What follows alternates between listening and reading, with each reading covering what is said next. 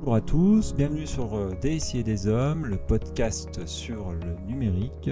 Je suis Nicolas Barr et pour cet épisode, j'ai eu le plaisir d'accueillir Cédric Watine. Cédric est un multi-entrepreneur et aussi a le podcast le plus écouté sur le management qui est Outils du manager. Je vous mettrai de toute façon tous les, euh, tous les liens en bio. Je vous invite à découvrir ce nouvel épisode où j'ai pu échanger avec Cédric sur l'impact numérique sur le management. Voilà, on a pu évoquer différents sujets, un moment fort intéressant qui sera en deux parties parce que l'échange a été hyper intéressant, hyper inspirant. Donc voilà, je vous invite à, écouter cet épisode et euh, merci et à bientôt. Bonjour, euh, bonjour Cédric. Bonjour Nicolas. Euh, merci de, bah, de, de, participer à ce, cet épisode de, de DSI et des hommes.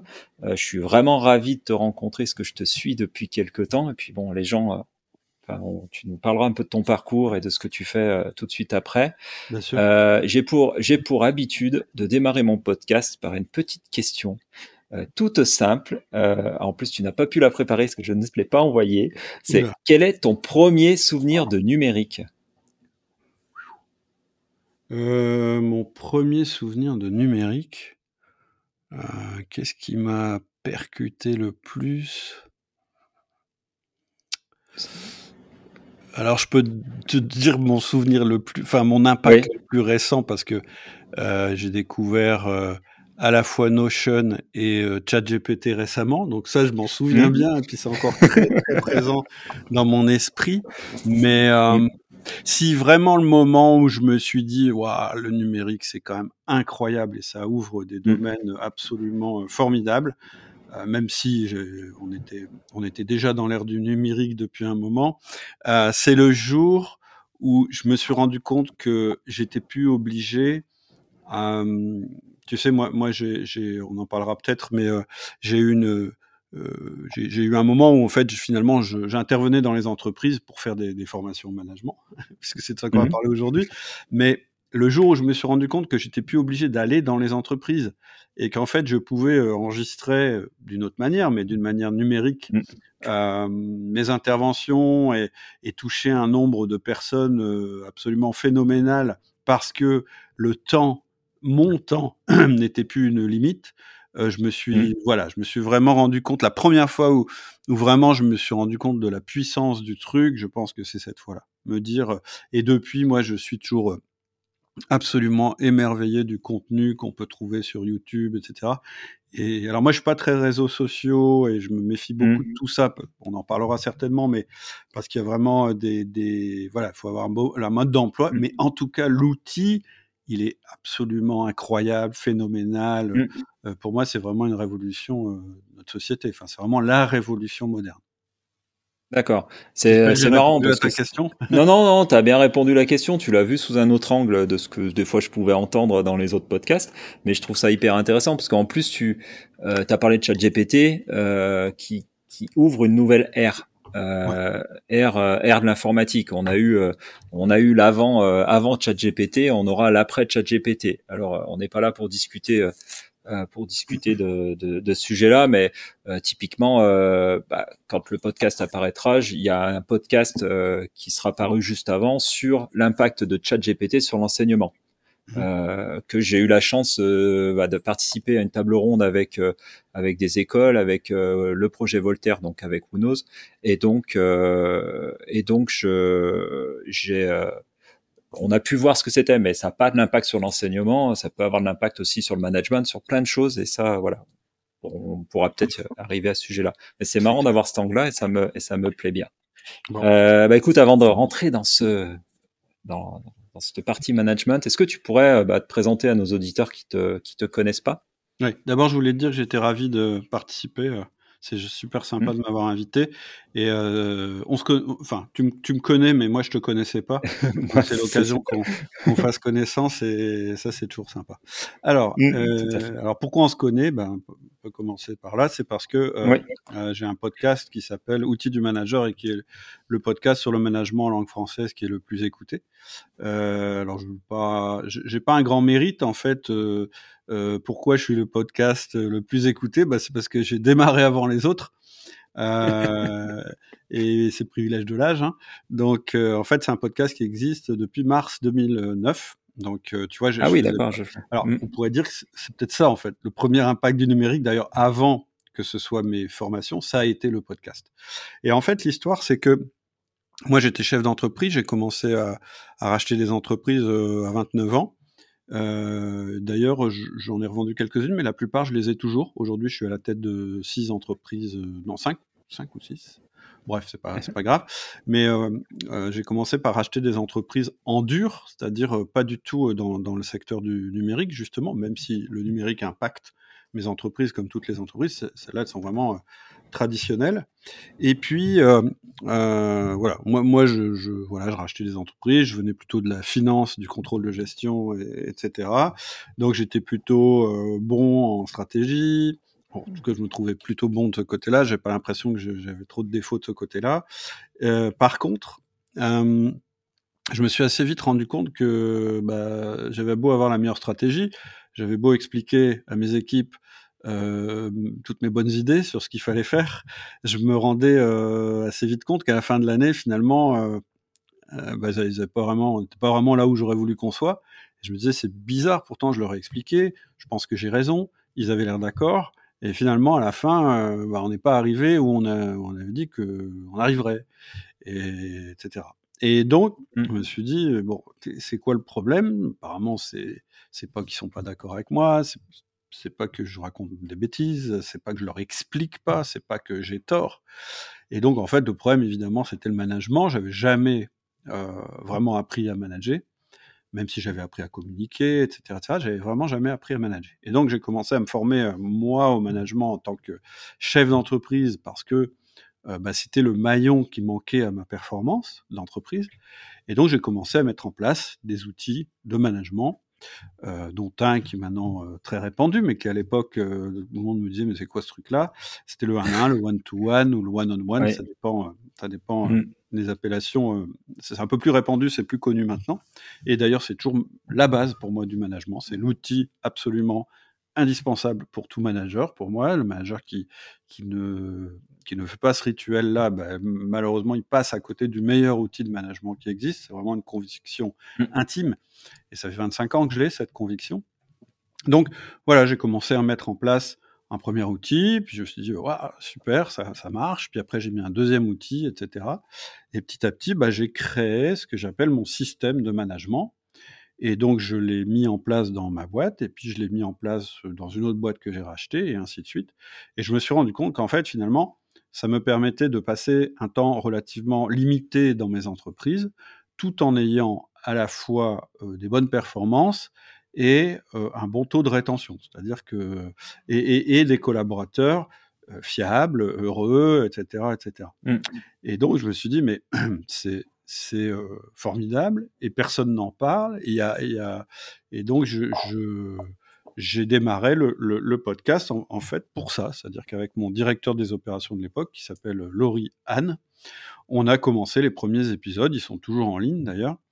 Et donc aujourd'hui, on doit être à. Alors on les, les a pas numérotés tout de suite, donc j'ai pas pris de les compter, mais je pense, je pense qu'il y en a 500 puisque, ou peut-être 450, quelque chose comme ça, puisqu'on en fait à peu près un, par semaine. Donc euh, voilà, donc ça, c'est une, une, première chose.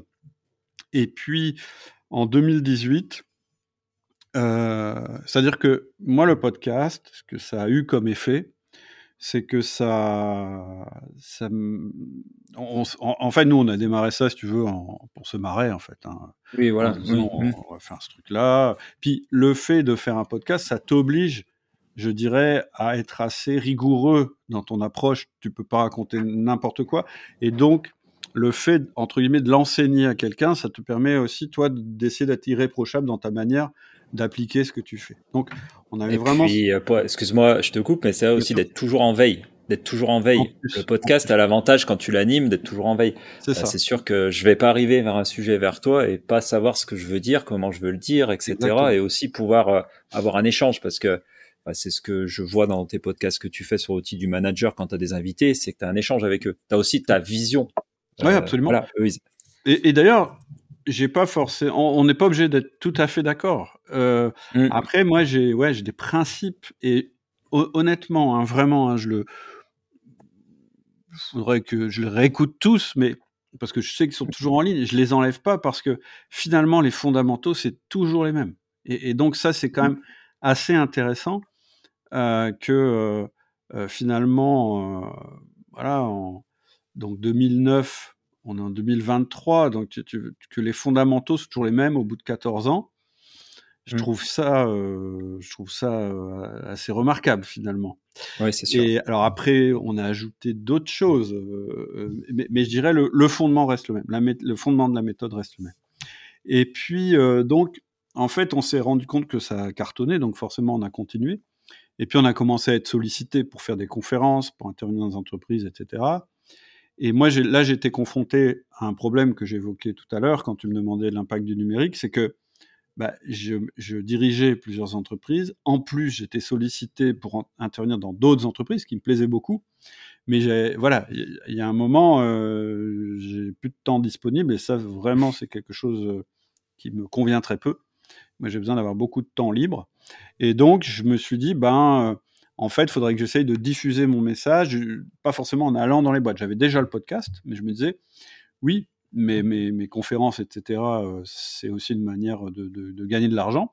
Et donc, je me suis dit, comment je peux continuer à gagner de l'argent avec ça pour justifier que j'y passe du temps plutôt que dans mes boîtes, celles qui me nourrissent? Je suis quand même un chef d'entreprise, donc mon but, c'est oui, c'est de gagner de l'argent. Et donc, j'ai commencé à faire des petits guides sur le management. Et ça n'a pas marché du tout. Euh, en téléchargement. Et puis, au bout d'un moment, bah, je me suis mis à faire des formations en ligne. D'ailleurs, la première que j'ai faite, ça s'appelle le Manager Essentiel, et c'est toujours, euh, je pense, mon, en chiffre d'affaires, mon best-seller. Et, en fait, c'était une conférence filmée. Et après, j'ai rajouté des, des, tu sais, des, trucs en, one-to-one avec, avec, la personne, c'est-à-dire comme, comme on est en mmh. train de faire, sauf que. Sauf que en accompagnement individuel. Ouais, mmh. euh, mais en asynchrone. Et, et, mmh. et, voilà, puis ça a évolué tout ça, et finalement, on se retrouve aujourd'hui avec un catalogue, on doit avoir. 17 euh, formations, quelque chose comme ça, une communauté de managers, une communauté de chefs d'entreprise, etc. Donc tout ça pour dire qu'aujourd'hui, je suis toujours chef d'entreprise. Tu vois là derrière moi, c'est euh, c'est un entrepôt, hein, donc je suis dans une de mmh. mes, une de mes boîtes. Euh, on viendra acheter avec ma compagne un restaurant, c'est une autre de mes boîtes. Euh, j'ai racheté une boîte dans la chimie euh, l'année dernière. Et puis, voilà, j'ai les deux sociétés que j'avais, que j'ai depuis un moment. Et puis, j'ai la société outil du manager. Voilà. D'accord. Donc, ce que j'essaye de faire, c'est de parler de ce que je connais, je prétends pas que je, connais. voilà, il y a plein de choses dans le numérique que je que je connais pas. Par contre, le management, si tu veux, à force d'en faire, mmh. de conseiller euh, dans tous les domaines et de le pratiquer moi-même, ben voilà, je pense que voilà, j'ai des petites choses à apporter. Euh, et tant que j'ai des choses à apporter, ben, je continue. Oui, non, mais c'est bien, c'est bien. Je trouve. Enfin, moi, j'invite vraiment les gens à écouter, euh, écouter ton podcast, surtout sur la partie, euh, enfin, partie manager forcément. Euh, ça apporte plein de, plein de, de choses. Il y a aussi les formations. Mais voilà, on y reviendra après, puis on mettra de toute façon tout ce qu'il faut dans la, la bio de, de l'épisode pour aussi bah, que les gens puissent, puissent connaître. Moi, j'ai participé à une des formations qui est à SOR, euh, système d'organisation réaliste. Système d'organisation réaliste et franchement, enfin, c'est hyper pragmatique. Ah, déjà, t'appelles pas ça formation, c'est des formes actions, et ça, et ça c'est top, euh, ça c'est top, et et ouais, c'est, enfin moi ça m'a, c'est pas que ça m'a sauvé la vie, mais ça m'a bien bien aidé. Pourtant, j'avais fait plein de choses avant. Enfin, comme tout le monde, on lit, on regarde, on écoute et on essaie d'appliquer. Mais voilà, je trouve que c'est c'est très pragmatique et, et c'est plutôt bien. Ah, tu vois, SOR, euh, je disais mon best-seller, c'est le manager essentiel parce que c'est sur le management, puis c'est une mmh. formation assez volumineuse. Par contre, SOR, c'est mon best-seller en nombre de, d'élèves. D'accord. Euh, je sais plus à combien on est, mais, mais c'est plusieurs milliers, je pense. Et, et, c'est, une formation très courte finalement. Mais euh, mmh. oui, c'est une formation très courte. Oui, c'est sûr. Le seul but, c'est, voilà, que tu gagnes du temps et que tu, que mmh. tu passes moins de temps. en gros, c'est de te faire gagner du temps en fait. C'est juste ça. Oui, et puis et puis tu as ce côté aussi communautaire aussi derrière euh, derrière autour du, du, du, du forum que tu as, mm. euh, de forum que tu as quand tu fais les formations et puis tu peux aussi partager avec les gens mm. et euh, ça fait un peu le parallèle avec ce que je vis moi, je suis euh, je suis membre euh, du, du CJD dans ma mm. section à, Saint-Étienne et où en fait on a tous le même métier. dans le CJD, on est dirigeant, on est tous on a tous le même métier, on n'a pas la même expertise et dans le management, on a aussi pareil. Euh, la partie, euh, voilà, on a tous, on est tous managers, mais euh, voilà, donc on a tous les mêmes problématiques. Et on nous a jamais expliqué comment il fallait manager. Oui, oui, tout à fait. On, te dit, on te dit, c'est un truc inné. Enfin, c'est quelque chose. Ouais, voilà. J'allais le dire. J'allais le dire. C'est inné. On est manager ou on l'est pas. oui, bah ouais. Oui Ça, C'est faux. C'est archi faux. Hein. Je voudrais quand même le dire. si vous retenez un truc, parce que vous n'êtes pas obligé. Enfin, si vous vous ennuyez un moment, il faut que vous repartiez juste avec cette idée vraiment une idée mm. importante que je suis prêt vraiment à défendre, c'est vraiment être manager, c'est pas être doué avec les gens, c'est avoir le bon système de management. Vraiment, le management, mm. c'est un système. C'est un système humain, mais c'est un système. Et c'est mm. le système majeur de l'entreprise. Parce que si vous n'avez pas un système pour gérer les personnes, alors vous n'aurez pas les bons systèmes par ailleurs, puisque ce sont les personnes qui créent les systèmes. Donc vraiment mmh. euh, dire bah non, euh, euh, un manager c'est quelqu'un qui est doué avec les gens, donc c'est pas pour moi, ou bien j'ai pas besoin de système parce que je suis doué avec les gens. Grave erreur. Non, mmh. la manière ah, de gérer les personnes, c'est un système. Je suis, je suis d'accord avec toi. En fait, moi je dirais plutôt que euh, tu as envie d'être manager ou t'as pas envie. C'est juste ça. Si t'as pas envie, tu seras pas un bon manager, même si tu as un système. Voilà. C'est clair. Ah oui, que, oui, je pense que parce qu'il y a beaucoup de gens qui ont même manager parce que bah ils ont euh, euh ils ont ouvert la main, enfin ils ont levé la main euh, à ce moment-là et puis ils se sont dit ouais pourquoi pas mais j'ai pas trop envie euh, voilà et, et c'est pas eux qui voilà de toute façon ils, ils iront pas s'investir à mettre un management en place. Mais en même temps, je suis d'accord avec toi, faut avoir envie. Mais il y a plein, plein de gens qui s'autorisent pas non plus à avoir cette envie parce qu'ils se disent ouais mais moi c'est pas mon truc. Et en fait tu peux pas savoir si tu vas avoir envie ou pas tant que tu sais pas de quoi tu parles. Et, mmh. et, effectivement, si, si ça te passionne pas, c'est parfois parce que tu t'es juste dit, bah non, c'est pas moi, quoi. Puis parce que tu as une image de manager, euh, euh, leader, euh, ou, ou, ou, de gars, au contraire, absolument cynique, ou, ou etc. Et, et, c'est pas ça un manager. En fait, un manager, euh, je vais le, le redire encore, c'est quelqu'un qui a un bon système pour gérer de l'humain. Et ça veut pas mmh. dire un système, ça veut pas dire que c'est froid, ça veut, ça veut pas dire qu'il n'y a pas d'émotion de ça. Ça veut juste dire qu'il y a des méthodes et il y a des outils à utiliser. Et finalement, quand on les connaît, c'est assez simple à mettre en place. Et une fois mmh. qu'on l'a mis en place, souvent, on se dit bah ouais, en fait, si moi, moi je veux bien que ce soit mon truc parce que finalement, ça me prend pas tant de temps que ça. Et puis, ça me permet de, faire plein de choses intéressantes. Et la passion, elle peut venir après, tu vois. Moi, j'ai souvent eu ça. J'ai le mec qui me mmh. contacte, il dit j'en peux plus, on m'a mis dans ce poste-là parce que je suis le meilleur codeur, mais on m'a jamais appris à diriger des codeurs, donc en plus je deviens un petit peu, je deviens un petit peu le mec que je détestais avant, c'est-à-dire le, supérieur hiérarchique. Et, voilà. Et puis après on, met en place un système, puis ça commence à aller mieux, etc. Et finalement, le, le gars, une fois que tu, c'est un mode d'emploi en fait. C'est comme si mmh. on, donnait euh, un truc sans le mode d'emploi en fait. C'est malheureusement ça qu'on fait. Et là, évidemment, euh, c'est pas super intéressant, c'est pas passionnant. Non, non, mais ça, je suis, je suis complètement d'accord avec toi. Euh, c'est marrant parce que quand je t'écoutais là et tu parles, enfin, je peux faire beaucoup de rapprochements avec le numérique dans ta façon de parler du management. Tu parles de système, tu parles d'outils, tu parles de voilà, donc c'est assez marrant euh, cette façon de, enfin pas cette façon parce que c'est une, une manière de partager le, le, le, management que je partage complètement.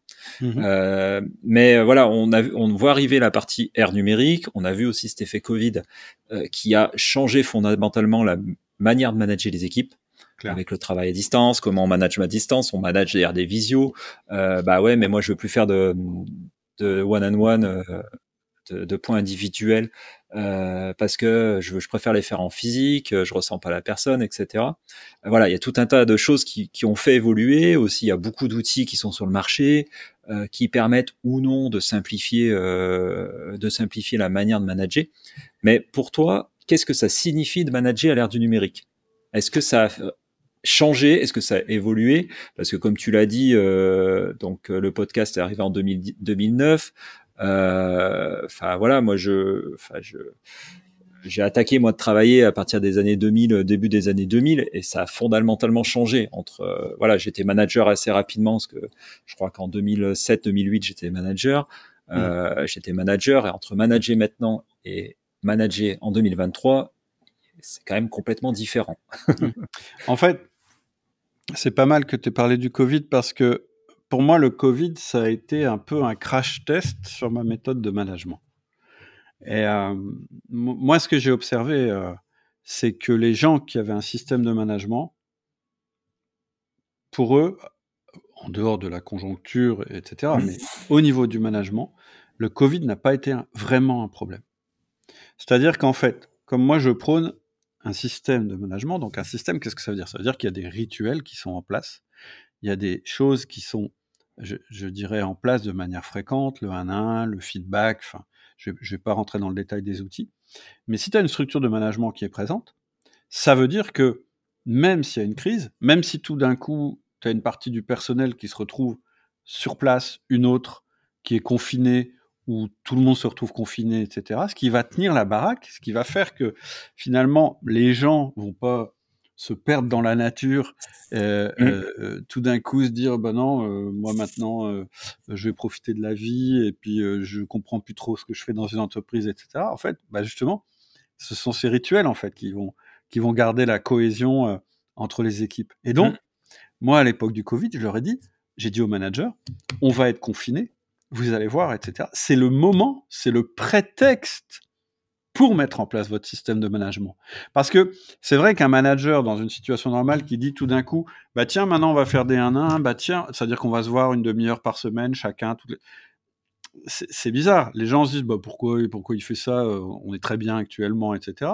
Là, le Covid, c'était une opportunité justement de mettre en place un vrai système de management. Donc, premier, premier constat, avant Covid, après Covid, les boîtes qui s'en sont le mieux sorties, ce sont celles qui ont des systèmes de management avec des rituels, parce que celles-là, finalement, qu'est-ce qui s'est passé? Bah, Effectivement, elles avaient pris l'habitude de faire des one-on-one, etc. C'était pas du management à la papa où en fait le manager est dans le même bureau que les autres, puis il surveille ce qu'ils font, et puis euh, et puis s'il n'est pas là, euh, les souris dansent, et puis euh, il contrôle tout, etc. Les gens qui avaient déjà un système de management avec des rituels, etc la différence entre avant et après, c'est juste que les 1 1, au lieu de se faire physiquement l'un en face de l'autre, ils se faisaient en visio. Mmh. Et en fait, bah, ça marche quasiment aussi bien en visio, moi je dirais aussi bien en visio qu'en face-to-face. Puisqu'on a mmh. une fréquence, puisqu'on se voit, puisqu'on s'entend, puisque la qualité maintenant est vraiment euh, élevée, on, est quasiment comme si on était dans la même pièce. Honnêtement, euh, Mm. Et, d'ailleurs, pendant le Covid, je trouvais même que c'était plus simple en visio, parce que quand on se voyait pas en visio, on avait des masques, donc on voyait même pas la tête que la personne faisait. C'est vrai. Euh, c'est vrai. Donc euh, finalement, à ce niveau-là, euh, est-ce que, est-ce que réellement il y a une révolution au niveau du management? Moi, je dirais que les fondamentaux, c'est les mêmes et ils sont pas prêts de changer. C'est quoi les fondamentaux du management? C'est un, on gère des humains. Et ça, ça va pas changer. Et on les influence pour obtenir quoi? Les deux R du management, des résultats et de la rétention. R, résultat, c'est la performance de l'entreprise, euh, quel que soit quelque chose de, concret. Et la rétention, c'est quoi? Bah, On ne veut pas obtenir des résultats en cramant nos équipes, en les perdant en route, en ayant des départs, etc. Donc la rétention, c'est quoi? C'est garder son équipe. Et donc, pour mmh. réussir ça, les piliers, c'est toujours les mêmes. Le premier, c'est la confiance. Sans confiance, ça ne marche pas. Et on va voir qu'il y a un risque avec l'ère du numérique, mmh. c'est que désormais, on peut tout fliquer. Le problème, c'est que... J'allais en venir un peu après, là. J'avais plein de questions qui arrivaient. Je vais te donner les piliers, mais puis après, on va voir qu'en fait, euh, il y en a qui peuvent être attaqués par le numérique, au contraire. Donc, mmh, c'est clair. Un, on a besoin de confiance. Nos sociétés, elles sont fondées sur la confiance. On a beau être dans l'ère du numérique, on, sort quand même notre carte bleue pour payer sur des sites qu'on connaît pas. Et quelque part, euh, si on n'avait pas ce niveau de confiance minimal, il n'y aurait aucune vente en ligne qui se ferait parce qu'on ne mm. peut pas être 100% sûr que ça marche. Donc, il y a vraiment une composante importante chez l'humain, c'est la confiance. Et c'est ce sur quoi le management doit se fonder. Parce que si le management est fondé sur le contrôle, on, va voir que ça marche pas. Bref, confiance. Ensuite, quand on fait du management, il faut qu'on donne du feedback à nos collaborateurs. C'est-à-dire qu'il faut qu'on leur dise, là c'est bien, là c'est pas bien. Je te fais le truc basique, hein. mais un mmh. manager qui fait pas ça, c'est pas un manager. Donc confiance. Une fois que la confiance est instaurée, on peut commencer à dire, tu vois, ça, je pense que tu pourrais l'améliorer. Tu vois, ça, c'est super, il faut que tu continues. C'est le début du management, ça. Et c'est pas possible tant qu'on n'a pas mis la confiance en place. Ensuite, ce qui va se passer, une fois qu'on a mis ces deux éléments en place, c'est qu'on va pouvoir donner de l'autonomie et surtout, on va pouvoir déléguer. C'est-à-dire qu'on va pouvoir confier des responsabilités à nos collaborateurs. Pourquoi on a besoin de confier des responsabilités à nos collaborateurs? Parce que c'est la seule manière de dupliquer notre temps. C'est le fondement d'une entreprise, hein, la délégation. Si personne délègue, on n'est pas une entreprise, on est juste des gens qui ont des heures. Donc, troisième pilier, c'est l'autonomie, la délégation. Et puis, le dernier pilier, mais celui qu'on atteint une fois qu'on a mis les strates confiance, feedback, autonomie, délégation, c'est le coaching. C'est-à-dire, c'est de dire à nos collaborateurs, dans cette boîte, en fait, finalement, tu vas y trouver ton compte parce que on va t'aider à devenir meilleur. Et ça, c'est un gros moteur au niveau de l'individu. Et donc, ils vont plutôt rester dans des boîtes où on leur permet de progresser euh, et, plutôt fuir les boîtes où finalement on leur demande toujours la même chose. Et donc, la révolution du numérique, euh, bah, elle a amené des outils ultra puissants, mais un outil ultra puissant, euh, ça peut faire des choses formidables, ou ça peut être catastrophique. Et donc, moi, je dirais le premier truc où il faut faire gaffe, c'est que tu as beau avoir des outils numériques, tu as beau avoir des capacités de communication extrêmement euh, performantes, en face, tu as des humains. Et, mmh. si tu oublies ça, ça va pas marcher. Si tu te dis c'est juste une ressource distante, puis quelque part ça m'arrange, comme ça j'ai pas à gérer ces problèmes, etc tu vas te planter parce que euh, finalement, euh, tu n'auras pas la confiance, tu pourras pas faire les feedbacks, en fait, ça fonctionnera pas. Après, maintenant, la révolution du numérique, ouais, euh, elle existe. Les nouveaux outils sont vraiment ultra intéressants pour démultiplier les performances et les possibilités, c'est-à-dire le télétravail. Clairement, c'est un énorme progrès qu'on puisse télétravailler, ou plutôt travailler à distance dans de bonnes conditions, parce qu'avant, on a toujours pu travailler à distance. Genre, tu avais un commercial qui gérait la région sud, etc. Mais mmh. pour que ce gars-là, il reste dans la culture d'entreprise sans aller à l'entreprise et sans que l'entreprise, c'est le mec qui passe plus de temps chez le client qu'avec toi, vite tu oui. paumes, quoi. Hein. Donc, oui, le télétravail et la gestion à distance, ça, ça, ça peut être énormément amélioré grâce au numérique. Euh, mais après, ça donne des possibilités de flicage accrues. Et moi, quand on me dit euh, la confiance n'exclut pas le contrôle, quand j'entends ça, moi j'ai une lumière rouge qui s'allume. Parce que ces gens-là, quand ils disent ça, c'est non, c'est un mmh. mec qui fait du contrôle, c'est pas un mec qui fait de la confiance qui me dit ça. Parce que moi je dis le contrôle tue la confiance. Si j'ai confiance, pourquoi je te contrôle Tu vois? Et là, on sait qu'avec le numérique, tu, peux, aller très très loin dans le contrôle. Ouais, c'est c'est l'enjeu. L'enjeu, c'est clair par rapport à tout ce que tu dis. Ça va presque donner la suite du, podcast, hein, on va dire, de l'épisode. Mais euh, je suis complètement d'accord avec toi. Pour moi, euh, la confiance n'exclut pas le contrôle. Non, si t'as confiance, tu contrôles pas. Euh, J'ai eu la chance d'avoir une conférence de Julia De Funès à ce sujet-là. Elle est complètement d'accord avec nous et même elle a, voilà, bon, elle va même très loin là-dedans et sur le concept de bienveillance. Euh, voilà. Euh, et, et, sur la confiance, je, je suis complètement d'accord. Et c'est vrai que les outils suivant comme ils sont amenés, peuvent avoir euh, peut être vu comme un manque de confiance. Euh, je, prends l'exemple de, mon métier, on va dire, euh, de mon métier de consultant avec des équipes de consulting derrière, où on vend du temps, hmm. on vend de la presta intellectuelle. Hmm. Bah oui, moi j'ai besoin un peu de savoir les temps des hmm. gens, mais pas pour les fliquer pour savoir euh, bah, où on pêche en termes de, de, prestations, euh, pourquoi là on a explosé nos temps et d'autres on a plus gagné d'autant, parce que ça peut être un problème vis-à-vis de la personne parce que il a des difficultés sur un sujet, Mmh. il a des difficultés avec un client, il a besoin de formation, ou Mmh. ça peut être aussi parce qu'on a mal estimé euh, et qu'on n'est pas bon sur l'estimation à la base de, de ce qu'on avait estimé. Et par contre, bah, quand tu parles avec les équipes, il y en a qui ont beaucoup de mal à s'y mettre des fois, ou quand tu parles avec d'autres, bah, parce que euh, ils voient ça comme du flicage. Donc Mmh. après, il y a aussi euh, une manière d'accompagner la mise en place d'un outil. Bah, en fait, tu sais, c'est c'est l'histoire des systèmes d'information, de toute façon. Euh, Mm. Moi, je, je, avant d'être chef d'entreprise, j'ai- j'ai j'ai fait des, quelques boîtes. Et en fait, tu as des boîtes où le système d'information est mis à la disposition du flicage. Puis tu as d'autres boîtes où le système d'information, il est mis à la disposition de l'information du Mm. collaborateur. C'est-à-dire que tu peux pas être autonome, tu peux pas être créatif, tu peux pas prendre des déci- décisions sur toi-même si t'es pas bien informé.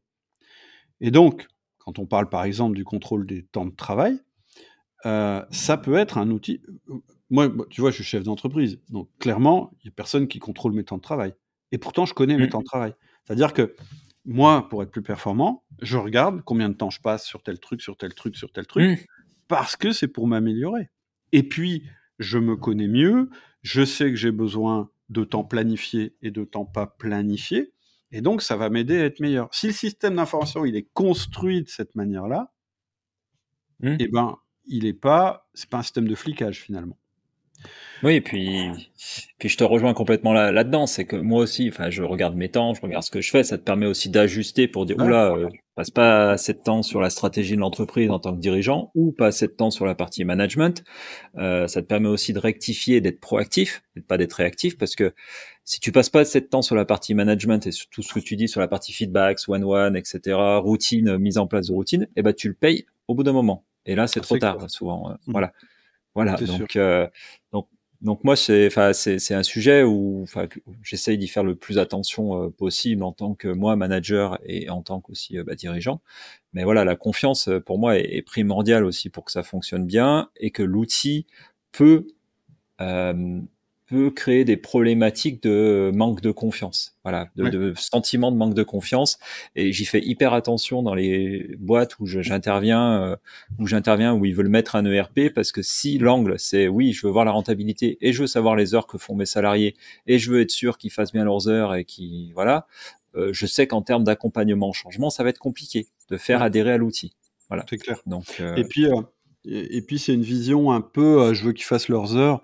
Honnêtement, on s'en fout qu'ils fassent leurs heures. Ce qu'on veut, c'est les deux, les deux R du management. hein, Il n'y a pas heure dans, dans ce que j'ai dit. Il y a résultat, c'est pas la même chose. C'est-à-dire que, ok, que le mec passe. euh, alors après, il y a des limites, euh, de- justement pour pas qu'il se crame. Mais, mais, mais je veux dire, le, le but, c'est qu'il obtienne un résultat. Est-ce qu'on a défini le résultat qu'on veut qu'il obtienne? Est-ce qu'on en a discuté avec lui? Est-ce que voilà, c'est des discussions ouais. plus intelligentes de Mm. dire ah ouais, mais là, euh, t'as passé 8h30 et la veille, oui, mais j'avais passé euh, 9h30. Enfin, c'est nul ça comme discussion. Enfin, je veux dire, si tu veux détruire la confiance, tu parles de ça. Et, ah bah et- Non, donc non voilà, c'est comme tout Mm. outil, c'est super puissant. Tu peux euh, l'utiliser pour être très destructeur ou tu peux l'utiliser pour construire. Puis après, il y a deux mythes. On détaillera peut-être après, mais il y a deux mythes avec la, la révolution numérique. Il y a le mythe de l'instantanéité oui. et le mythe de la toute-puissance. Alors, le mythe de l'instantanéité, c'est de dire tout est disponible tout le temps, en permanence. Mm. C'est-à-dire, je dois pouvoir joindre les gens n'importe comment et ils vont me répondre tout de suite. C'est catastrophique à tous les niveaux, au niveau confiance, au niveau euh, organisation personnelle, au niveau autonomie, etc., etc. Et puis le mythe de toute puissance, c'est on peut tout faire. C'est-à-dire, je peux m'affranchir des contraintes physiques puisque je suis dans le numérique. Ben non, tu es toujours fatigué quand tu es fatigué. Euh, tu as toujours une vie de famille et donc euh, il y a des moments tu es on, mais il y a des moments tu es off, etc. Et puis l'autre mythe de la toute-puissance, évidemment, c'est le multitasking. Euh, parce que tu as quatre écrans, ça veut dire que tu peux faire quatre trucs en même temps. En fait, on, ça fait longtemps qu'on sait que le cerveau ne marche pas comme ça. Qu'en fait, quand tu fais ça, juste il marche quatre fois moins bien euh, pour chacune des choses que tu fais. Et donc, il vaut mieux euh, être focus sur une chose, concentrer la faire, puis passer à la suivante, etc. Donc, en fait, tu vois, il y a plein de possibles qui se sont ouverts le flicage, l'instantanéité et la toute-puissance, qui en réalité sont des mythes. Par contre, mmh. il y a... Euh, et, donc pour moi, quand tu me dis, mais c'est quoi les, les, c'est quoi qui est important avec le numérique? Bah justement, mmh. c'est ça. C'est les nouveaux, les défis du manager, c'est, qui est dans le numérique, c'est de pas perdre de vue ce que c'est un bon management. C'est mmh. vraiment ça pour moi le, le, le, défi. Et si tu es bien structuré, que tu as les bons principes, alors tu utilises les outils numériques pour faciliter ton, ton je dirais, ton, framework, pour, pour, faciliter ton modèle mental qui est bien présent, qui est bien construit. Et là, là, tu vas être plus performant que si tu n'avais pas les outils numériques. Ce que je veux dire, en gros, hein, je, vais, je vais le dire, euh, un outil numérique, ça ne se substitue pas au management. Et moi, il y a un truc que j'ai toujours entendu. D'ailleurs, j'ai fait une formation là-dessus qui s'appelle chef de projet relationnel. Tu prends un, outil, le meilleur outil de suivi de projet du monde, et avec, tu suis une équipe où les gens s'entendent pas. et à côté, tu as une super équipe. Les mecs s'entendent, ils sont solidaires, ils se font confiance, etc. Et tu leur mets juste un fichier Excel ou des bouts de papier pour suivre le projet c'est toujours l'équipe qui s'entend, qui se connaît bien, qui collabore bien, qui va battre euh, l'équipe qui est la mieux équipée en termes euh, de suivi de projet. Toujours. C'est-à-dire qu'une bonne équipe, mm. c'est capable de résoudre n'importe quoi, même un, logiciel de suivi de projet pourri, euh, etc. oui, non, mais. Alors, si elle a les deux, c'est encore mieux. Mais je veux dire, c'est dans cet ordre que ça se situe. Mm. Tu vois, moi, un, conseil, un mm. conseil que je donnerais un chef de projet, c'est de connaître le, le, profil disque de ses collaborateurs. Hmm. De savoir que dans ses collaborateurs, il a des dominants, des influents, des stables, des consciencieux, et que tu peux pas demander les hmm. choses de la même manière à chacun, et tu peux pas faire faire les choses, et tu peux pas demander des collaborations entre l'un et l'autre. Et de temps en temps, tu vas donner du pouvoir au plus dominant, parce que de toute façon, là, ce qu'il faut, c'est que le projet avance, et les détails, on s'en fout, etc. Et que par contre, quand euh, euh, il faut être prudent et qu'il faut border, etc. Tu vas surtout pas mettre un dominant en chef de projet, tu vas mettre un consciencieux parce que lui, il va rationaliser. Mmh. Et dans la vie d'un projet, bah, ça va évoluer, ça va changer. Or, à ma connaissance, il n'y a pas de logiciel de suite de projet qui prenne en compte euh, les profils des gens.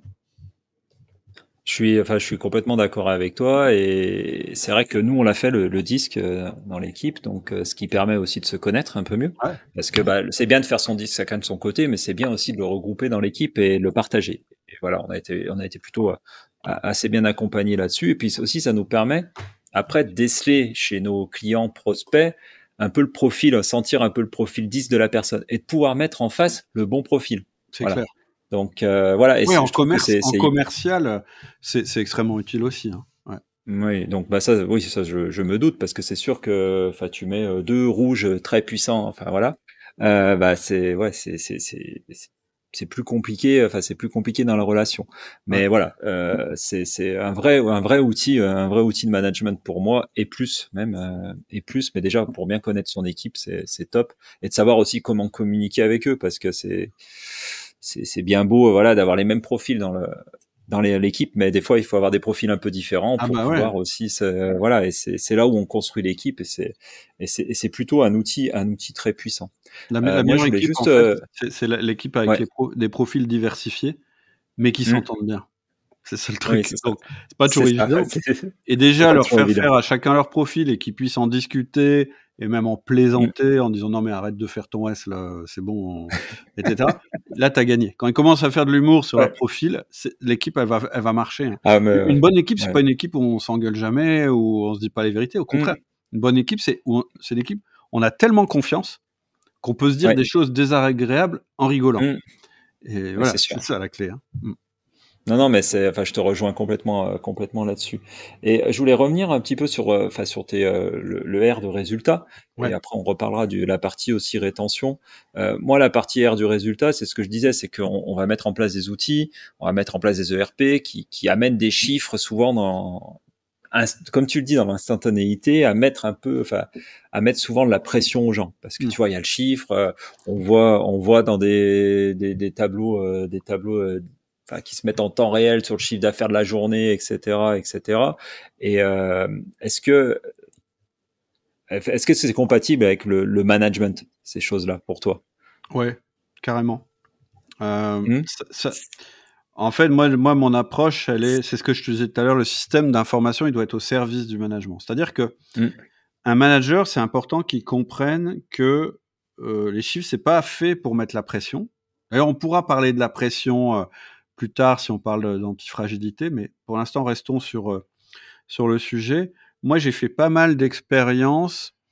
Euh, je sais pas si tu connais le concept de nudge, un petit peu? Ça me dit rien, ça me dit rien comme ça. Alors il y a un bouquin qui, est intéressant qui s'appelle Nudge, je crois, euh, qui a été écrit par un prix, qui a eu un, par un, mec qui a eu un prix Nobel. En fait, c'est tout, c'est quand tu travailles l'environnement de la personne pour obtenir des résultats. Le cas typique, c'est, euh, tu sais, dans les dans les pissotières, euh, ils étaient embêtés parce que les gens euh, visaient pas au bon endroit, voilà, donc c'était tout le temps sale. Et donc, plutôt que de nettoyer, ils ont fait un truc simple. Ils ont mis une espèce de, petite mouche euh, à cet endroit-là. Et du coup, les, messieurs, bah, ils, visent la, ils visent la mouche. Et du coup, on n'a pas besoin de leur dire de, de, de, faire pipi au bon endroit. Ils le font automatiquement. Ça, c'est du nudge. Donc, ça, c'est l'histoire qu'on raconte pour bien faire comprendre le truc. C'est que, en fait, plutôt que dire aux gens, faut que tu fasses ça, faut que tu fasses ça, faut que tu fasses ça, on trouve des astuces pour que finalement ils le fassent que ce soit d'une manière ludique ou simplement en leur donnant l'information. maintenant, je vais te mmh. donner un exemple que moi, j'ai vécu dans une de mes entreprises pour t'expliquer un petit peu ce que c'est que le concept. Euh, on avait... Euh, euh, donc, moi, j'ai une de mes boîtes, il y a une grosse partie logistique. Et quand je discutais avec les magasiniers, et que sondé, je dis, ouais les gars, c'est bien, vous avez vu le chiffre d'affaires, c'est super. Eux, ils me disaient, ouais, mais bon, euh, j'ai mal au dos, c'est difficile, il y a beaucoup de boulot, etc. Et puis quand je, quand ils étaient heureux, euh, enfin quand moi je, disais, euh, ah là là, difficile, difficile, en ce moment on n'a pas de commande, etc. Eux ils étaient plutôt, plutôt heureux parce qu'ils avaient moins de boulot et que c'était plus simple, ils avaient mmh. plus le temps pour faire les choses. Et ça, ça me gênait. Je me disais, c'est quand même embêtant que on tire pas tous dans le même sens, quoi, que, que, que le chiffre d'affaires soit pas une bonne nouvelle pour tout le monde. Et donc on a fait un truc tout con, c'est qu'on a converti le, chiffre d'affaires euh, journalier en points, avec une barre, en disant à 100 points on est bon, euh, au-dessus de 100 on est super content, et en dessous, euh, bah non, on n'est pas, on n'est pas dans l'objectif, tu vois. Et le seul truc qu'on leur a demandé de faire, c'est à la fin de la journée, de juste reporter le nombre de points dans un graphique. Donc, mmh. tu vois, c'était pas électronique, hein, c'est pas numérique du tout. Je, je, l'ai encore hein, dans l'atelier derrière.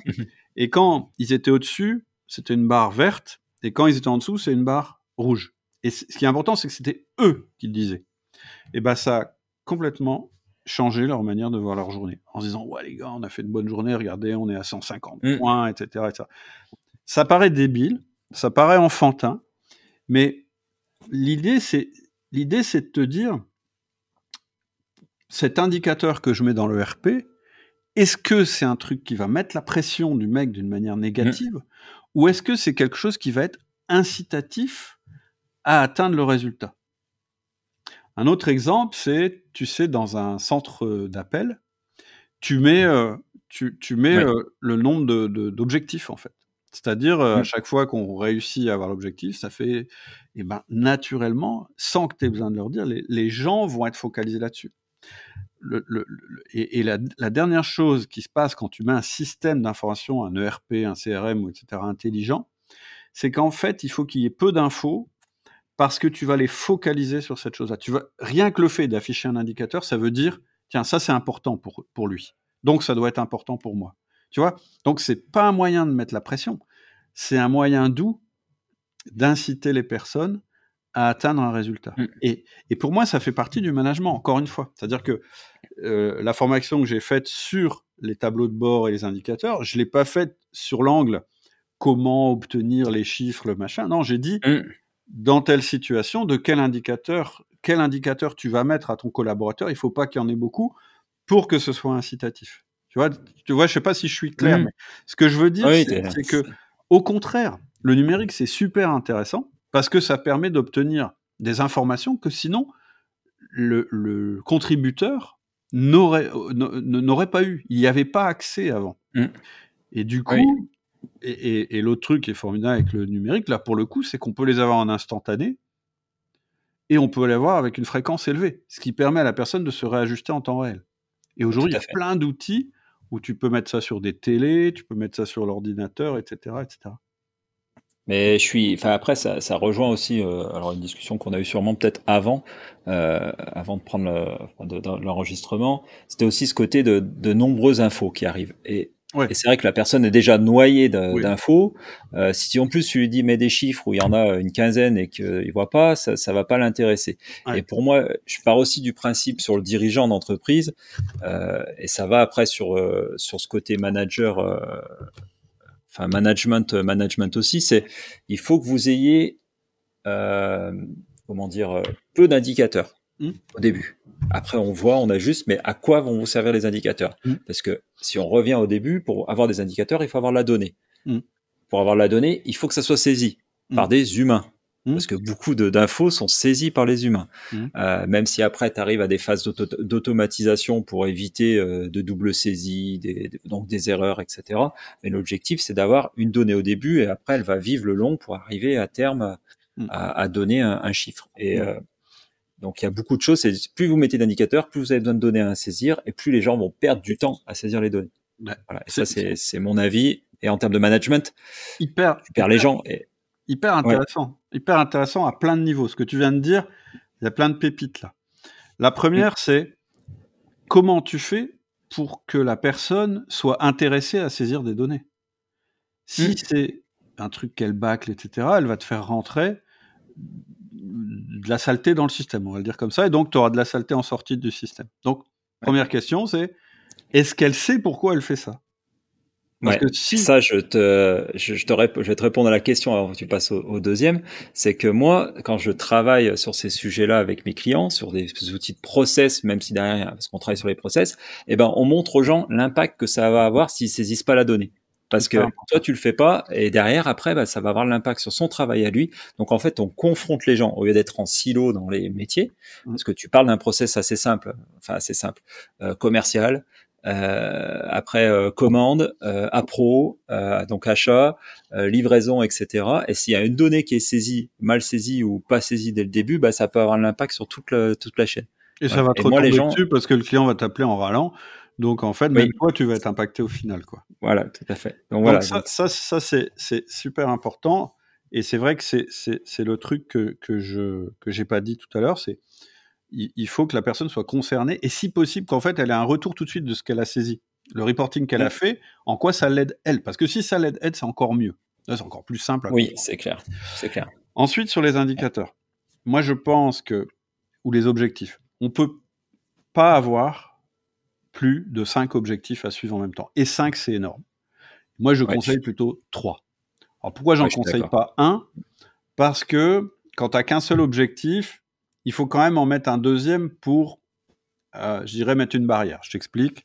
Il euh, faut développer le chiffre d'affaires euh, de 50%. Si tu dis juste ça, mais que tu mets pas une notion de marge ou une notion de stock éventuellement, les mecs, ils vont te péter les prix, tu feras plus de marge, ils vont te stocker à mort, et voilà. Donc, c'est pour ça que je dis des objectifs.